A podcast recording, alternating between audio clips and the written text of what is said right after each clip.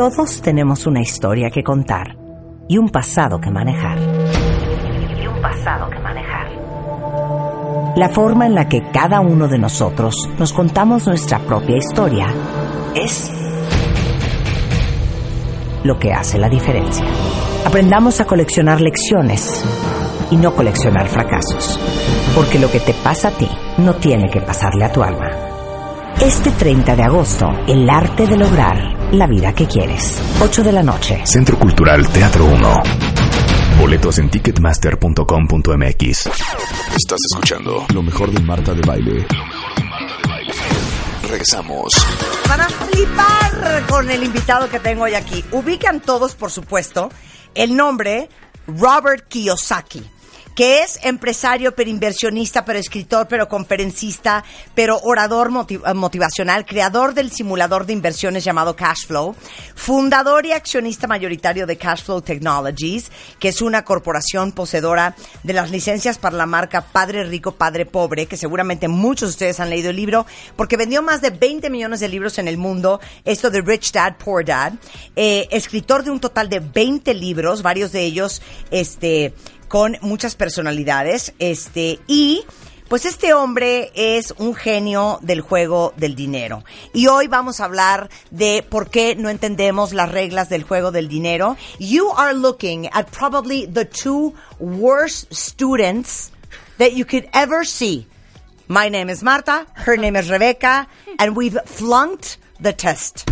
Welcome, Robert. But I also know why you're the most powerful woman in Mexico Ay, Dios mío, and why is that? Because I don't know yet. because your spirit. Ay, claro, mi espíritu. Claro, tu espíritu. Dice, pues, mana, mira, no sabrás de finanzas, pero eres bien poderosa y es por tu espíritu. You have a Talk to me, very you have a very powerful but kind spirit. Ah. So you can you can have a powerful spirit and be mean like me. No, you're not. You're not. You're a pan de Dios, as we say in Spanish. Dice, porque tienes un espíritu poderoso, pero muy Amable. amable. Sí, claro. Exacto, porque hay gente Cosa que poderosa mucha y gente que mala. no tiene, ajá. Y él no es uno de ellos. Could you ask us a few questions just to see how lost we are? Um, what does school teach you about money? Nada. Nothing. Zero. Zero. What does school teach you about taxes? Excuse me? Sí. Taxes. ¿Sí? Squeeze me? Eh, Nothing. Nothing. Zero. What does school teach you about debt? Nothing. Yeah. And what makes the rich rich is education, taxes, and debt. See, the rich pay very little taxes. They make a lot of money, but pay little in tax. But they also use debt as money. I mean, they borrow to buy, like your friend in New York, assets. Yeah. And you borrow to buy Gucci. Claro. Claro. Es que nos Traduz, di- traduz. le digo, a ver, haznos unas preguntas para ver qué tan en el hoyo estamos de la lana. Y dice, a ver, ¿en el colegio te enseñan sobre el dinero? Cero. Ok, ¿te enseñan sobre eh, el concepto de la deuda? Para nada. ¿Te enseñan el, eh, el tema de impuestos? ¿De impuestos? Nada. Tampoco. Bueno, la gente rica está educada, tiene conocimientos financieros, sa- pagan menos impuestos que casi todos Ajá. aparte, usan deuda inteligentemente para comprar un departamento en Nueva York, para comprar bienes raíces y cosas que producen dinero.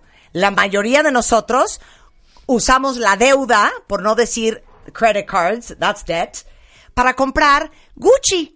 Y Claro, televisiones, exacto. y botas, y zapatos. Muy mal, Robert. But, but I like Gucci. I like Prada. I like, you know, Boss.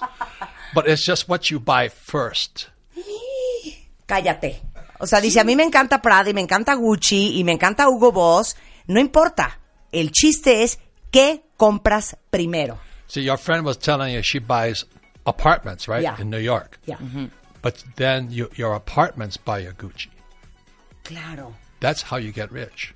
Dice, ¿cómo te das- vuelves rico? Es que le conté de una historia de una amiga que me decía, tú sigue comprando bolsas, Sí, yo yo, sigo comprando bienes raíces. claro. Las bienes raíces son las que después te dan el flujo de caja para comprarte Gucci. Claro. Well, I had this huge discussion este, with, uh, Mariana. with Mariana, because I was telling her, it is very different the level of excitement that you feel when you walk in a store and you see a 68 inch television or you see the most amazing pair of YSL boots and you're excited and you want them and you love them and you imagine yourself looking beautiful with that bag. I don't feel that if I go and buy A warehouse. an, oh, an industrial warehouse to be rented. But Mariana does. I do. bonito. I feel excited. Y digo, es que no es la misma la emoción que uno siente con el par de botas nuevas o con la televisión 68 pulgadas que ir a comprarse una nave industrial. So what are we doing wrong? well, it, there's three things money, sex, and power, right? Okay. So when you walk into Prada or Gucci, it's about sex. It's the same reason guys drive Ferrari. Claro. Do you, do you understand? So Yes, they, yes. So because like I have Porsches, Ferraris, Lamborghini, Yeah. it's because I gotta look good.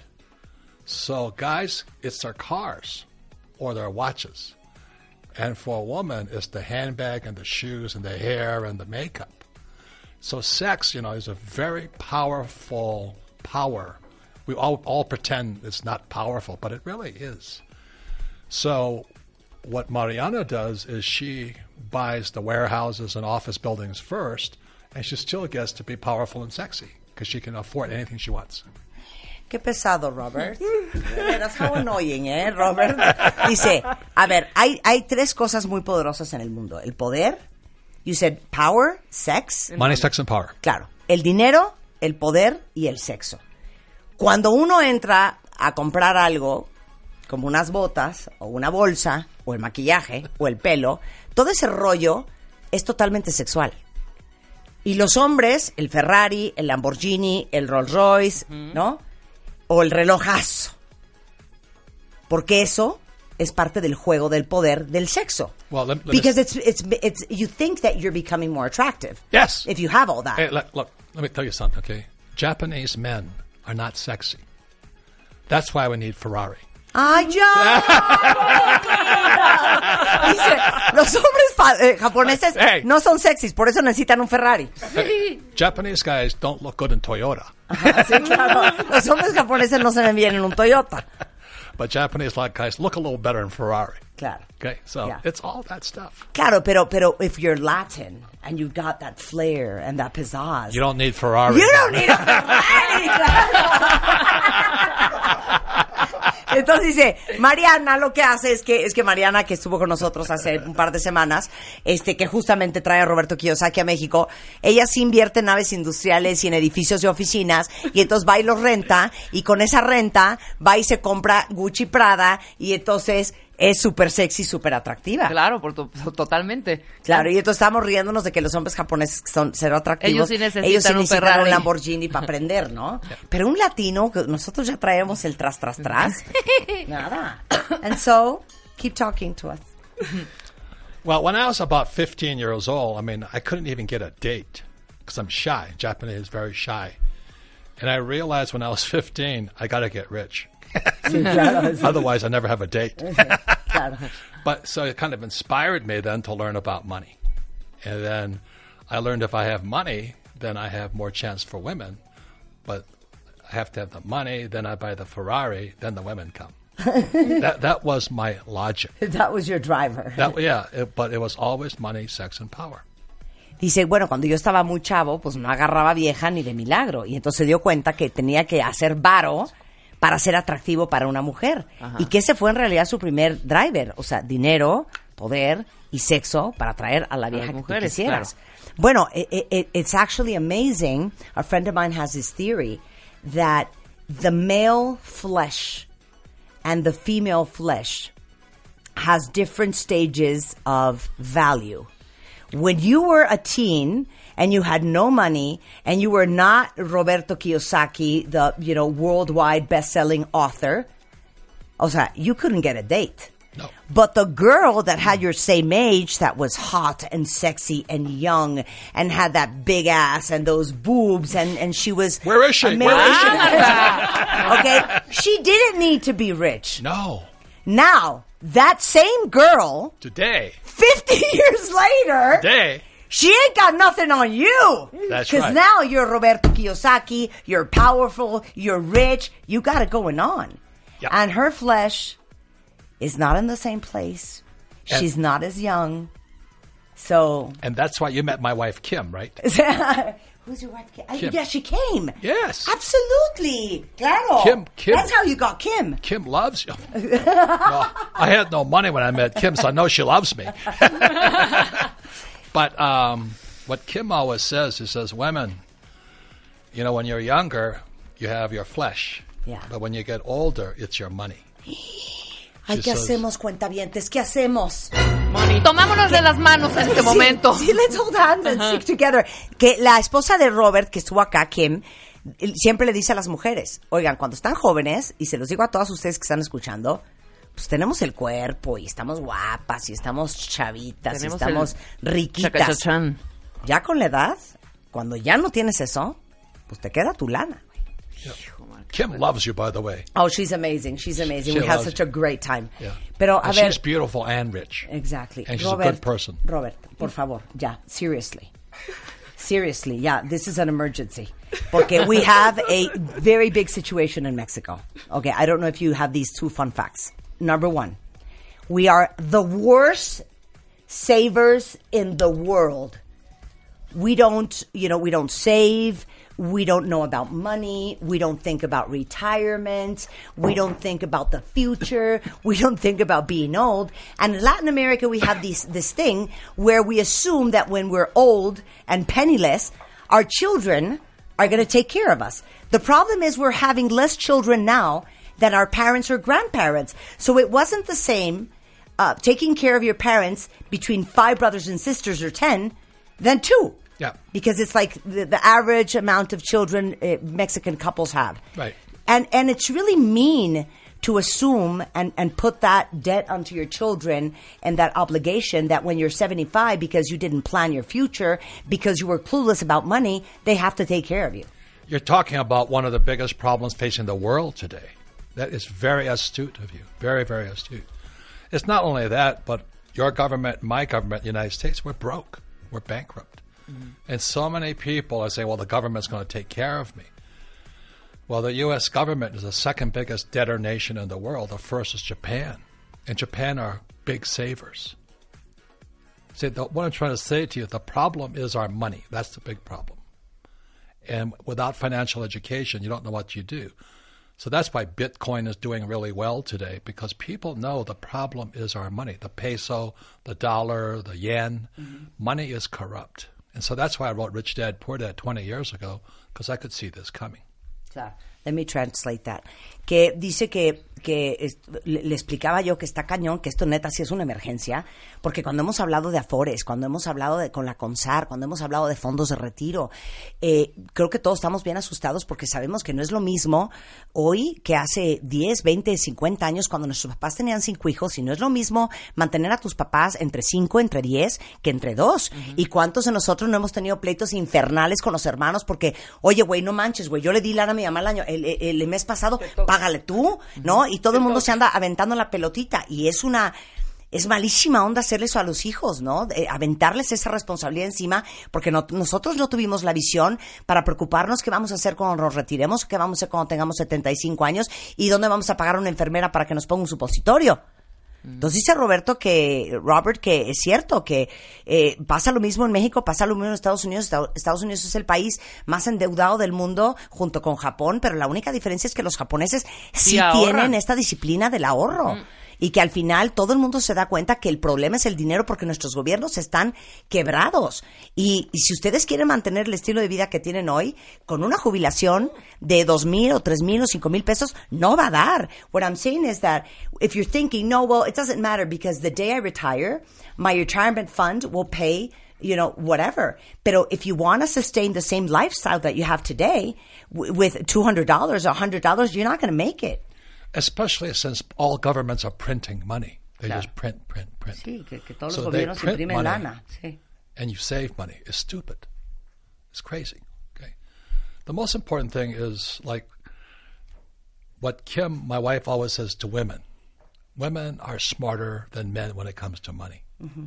So that's why she wrote her book, Rich Woman. Mm-hmm. She says women need to understand that men think with something else. They don't think with their head, as you know. I wonder what. I wonder what. So one of the big mistakes that young people make is, oh, we can live on love, we can have kids, and we'll be fine, and that leads to disaster. You, you have to be very careful who you marry or who you spend time with. You know, hmm. so th- those are very important things that affect money. Claro. Dice que su esposa Kim, por eso escribió el libro de eh, Mujeres Ricas, eh, habla mucho para las mujeres y dice que desafortunadamente las mujeres somos mucho más hábiles con el dinero que los hombres porque los hombres piensan con otra parte de su cabeza y no es la que tienen encima de los hombres, piensan con otra. Órgano que no vamos a mencionar. En absoluto. Pero que al final las decisiones que uno toma desde con quién te vas a casar hasta de quién te rodeas, por supuesto que impacta tu salud y tu sanidad financiera. Now, unfortunately, speaking about money so openly with your friends or with your future husband, it's it's very non-educated. It's very not nice.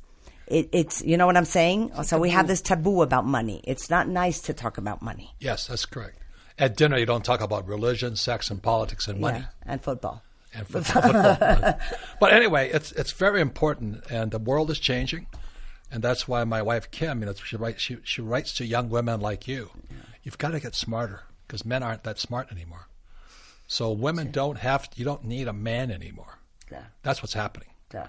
So um, I'm happy, always happy to talk to young women like you, Of course, yeah, of course. Que dice que sus- you are the power. Claro, que ustedes son, nosotros tenemos el poder y que cada vez las mujeres necesitamos menos a los hombres y que en el caso financiero, este, a las mujeres jóvenes que están escuchando, el ser financieramente independiente es bien importante. If you have a relationship or you don't, if you're married or you're not, if you're going to get married or you're not, este, you stand in a different place Eh, in a relationship in front of a man or in front of another person, no matter if you're gay or not, when you are financially independent. But let's think that 2018, it's, you know, we're going to erase everything and we're going to go back to zero. And we're going to do everything according to Master Robert Kiyosaki.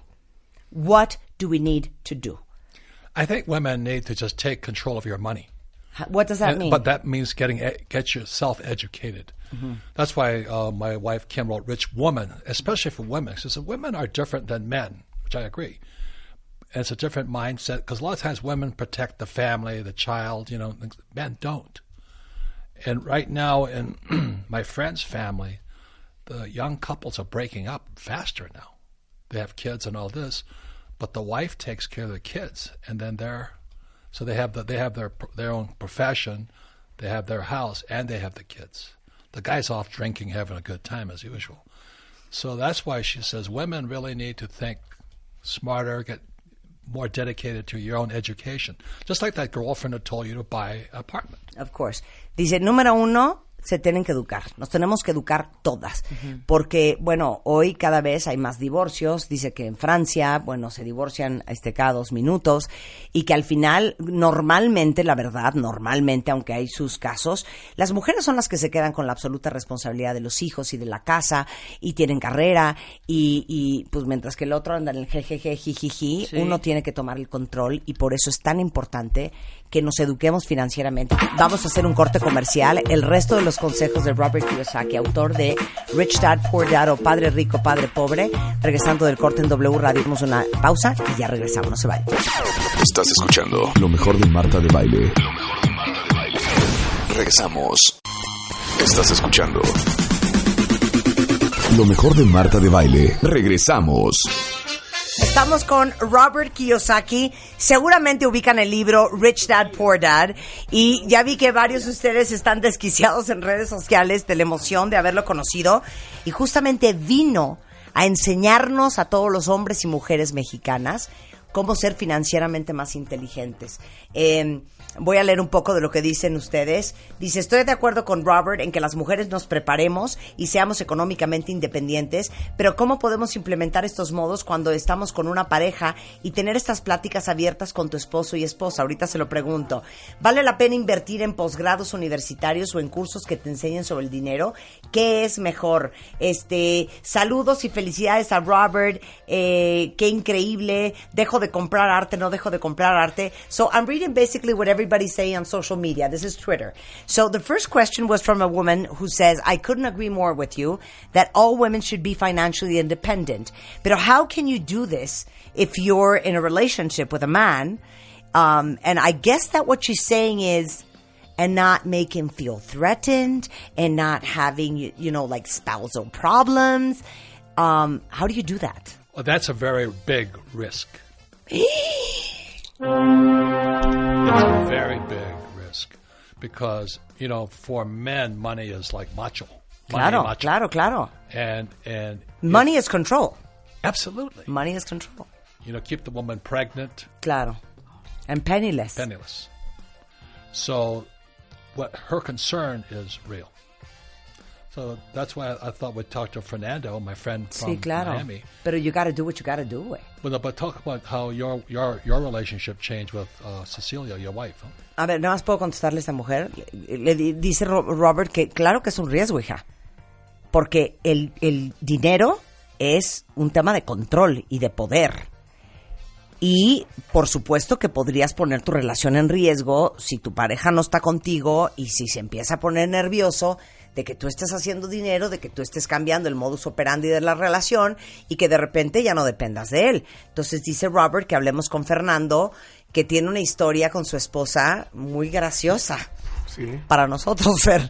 A ver, cuéntalo todo. Muchas gracias. Mi nombre Resulta es Fer- ser- Fernando González, representante de Robert para Latinoamérica, y lo que pasa es que yo llevé a mi esposa a los eventos con Robert y mi esposa vendía propiedades. Sí. Hasta que un día Robert le dijo, tú trabajas por propinas. Sí. Y mi esposa se Por una molestó. comisión, Por claro. una comisión. Y mi esposa le dice, pero ¿por qué me dices eso si yo soy profesional?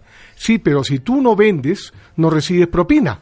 Entonces, a partir de ese momento, mi esposa se dio cuenta Ajá. de que tenía que convertirse en una inversionista. En vez de darle a otro de comer, tenía que comer ella. Y ahora tiene propiedades y mi esposa y yo somos un equipo.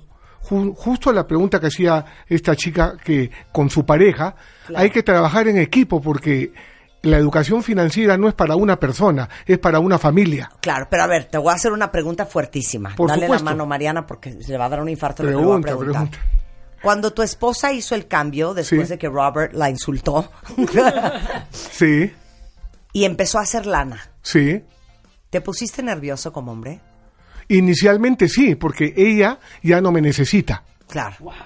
Eso está Ella cañón. no me necesita. Ella está conmigo porque me quiere, pero ella tiene tanto o más dinero que yo. No me necesita. Claro. I, I- what I asked him right now is that when his wife started making money, if he got nervous. And he said, at the beginning, of course, because I course. realized she doesn't need me anymore. Correct. My wife doesn't need me either. Yeah, she's here because she loves me. That's it. Correct. That's very powerful. That's very powerful. Better. Of course. But now he's teaching, he, Cecilia, his wife, is teaching their daughter, Alexa, to think the same way. But that causes problems too, because then Alexa's richer than the guy she's dating. Claro. Ahora le están enseñando a su hija de 21 años y el problema es que ahora la niña de 21 años es, tiene más dinero que por ella misma que el niño con que está saliendo. Pero that's a great place because you relate from love and not from need. Yeah. I mean, money is a very powerful subject, and any rich or poor, it's always powerful. It runs our lives. Claro, es muy poderoso el dinero, para bien o para mal, para ricos y para pobres. A ver, this is a very good question. Eh, somebody from the audience is asking, Lucy, should I invest in masters and PhDs and, and you know, college or university courses, or sh- or, or in programs that teaches you about money? O sea, what what is the best option? I would say both. Mm-hmm. If you're smart enough to get a master's and PhD, do that. But they'll never teach you about money. They'll teach you uh, an employee mindset. You have to have a job. You have to have a paycheck. You have to have a retirement plan. Ok, dice que... I don't want that. Claro, si, si tienes la inteligencia para hacer las dos, sensacional. Qué padre que puedes ser una maestría y un doctorado. Pero entender que ahí en la universidad no te van a enseñar sobre el tema del dinero. Te van a enseñar cómo tener un buen trabajo y cómo tener a lo mejor un fondito de retiro. Punto y se acabó. A ver, this is another very good question. Um, should I stop buying art as an investment? Or is the only investment option for you real estate? The most important investment is an investment in your financial education. So I don't know about art. Art, you know, most art is not good. Mm-hmm. You know, like most people don't know what makes the Mona Lisa more valuable than other paintings, but you got to know. So I, I invest in what I'm interested in. I like real estate. I don't care for stocks, but if you like stocks, study stocks. Claro. Ok. ok, dice, porque un cuentamente preguntó que si le parecía una buena inversión invertir en arte. Y dijo, yo lo que creo es que, que lo que tienes que invertir es en la educación. Sí, para que entiendas en dónde estás poniendo pues, tu claro, dinero. ¿en dónde estás poniendo tu dinero? Porque pues arte, pues si alguien invierte en arte pero no sabe y compró algo que ni siquiera vale la pena, pues obviamente es una muy mala inversión. Él invierte en bienes raíces porque es a lo que le gusta. Pero si a ti te gusta el arte, estudia ese tema. O si a ti te gustan las naves industriales, estudia ese tema. Pero que lo que sea que, que en lo que inviertas, que lo inviertas con conocimiento de causa. Ok, this is the most difficult question I will make. Are you ready, Robert? I'm ready. I am ready. I'm scared. I'm terrified. Estamos en Facebook Live. ¡Me quiero matar! This is your great. And now I know why Okay. she's the most powerful woman in Okay. Mexico. The situation is as follows. Cheers. So, pongan mucha atención a lo que le voy a decir porque los voy a acusar a todos ustedes de que guardan el dinero abajo del colchón. Y lo de las tantas y las pirámides también se lo voy a contar. Muy bien. So, we have a little practice in Mexico that's very popular, which is option A put your money underneath your mattress. Option B, do this little pyramid thing where everybody puts money into Mariana. Entonces, uh, you know, the next month you get your part, and then the next month Rebecca gets her part, and it's called like a pyramid thing. You've heard about that, right? So that's the way we save in Mexico, and we feel so proud of ourselves, and then we don't know why there's never enough money. so the question is most of the people that are watching this show have been taught how to do a, you know, whatever trade, be it an accountant, an architect, a, a designer, a marketeer, a salesperson, and to get a job and to receive a salary and being very good at administrating that salary makes you a very smart person. Everybody's on a tight budget. Like we have the aguinaldo coming up, which is like our little Christmas present, which is like one and a half month or 15 days of your salary that the company gives you. Most of the people already spent that aguinaldo, okay? So, we're on a tight budget. O sea, it's not like, ah, bueno, I got 30% of my salary left on the table. What should I do with this? How can you flip your financial freedom if you do not have extra money? Claro. Ahí está la cuestión. Hacer it. You asking me now? you want one minute? O sea, cuando, "Güey, si no te sobra lana, ¿cómo vas a invertir? ¿De dónde vas a sacar el dinero para hacerlo? So, you, you ain't leaving until you answer that question. Because we all want to know. Well, that is the story of rich dad and poor dad. Poor dad always said, "Go to school, get become a PhD or a doctor." Mm-hmm. And my rich dad just said, "Play Monopoly." So when I was nine years old, I just played Monopoly hour after hour after hour, and today I'm still playing Monopoly. Instead of you know four greenhouses, one red hotel, I have six thousand five hundred houses, five hotels, oil wells. I'm still playing Monopoly. But the difference is I still have to study. The reason I can buy so much is because I use debt to buy my houses.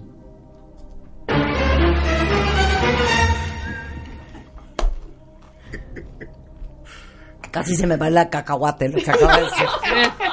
A cacahuate. Let me dice traduce. Do not lose your thought. Okay.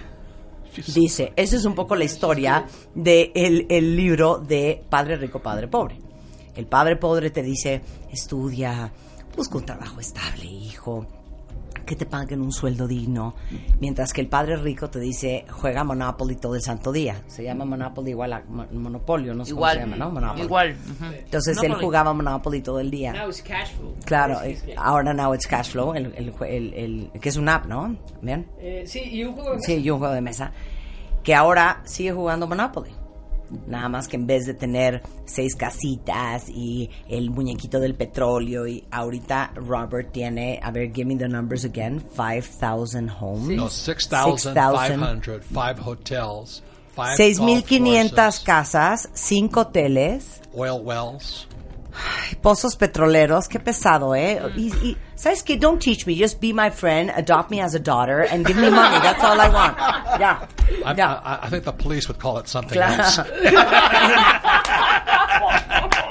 Oh my God. Y entonces dice, hoy conseguí todo eso con algo simple que se llama deuda.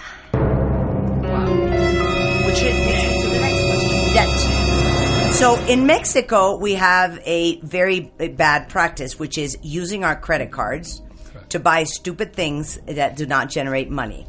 That more than assets are absolute liabilities, ¿ok? Porque la verdad es que usamos las tarjetas para comprar cosas que no nos generan un pito de dinero a ninguno. Porque unas botas no sé cómo les puede generar dinero a menos de que seas prostituta y que las botas te hayan jalado un chingo de clientes. De otra manera no me lo explico. otra manera My no hay manera. is amazing. Like boots do not generate cash flow unless you're a prostitute. And thanks to those boots, you got so many clients that night. But apart from that, I don't see how boots can generate money. Is the joke. So, That was our discussion at breakfast. exactly. How do we use debt? And what type of debt? Am I on air? Yeah. Well, I understand this real quickly. The bankers don't want your savings. The bankers want you to borrow money. Bankers don't make money when you save. Bankers lose money when you save because they got to pay you interest.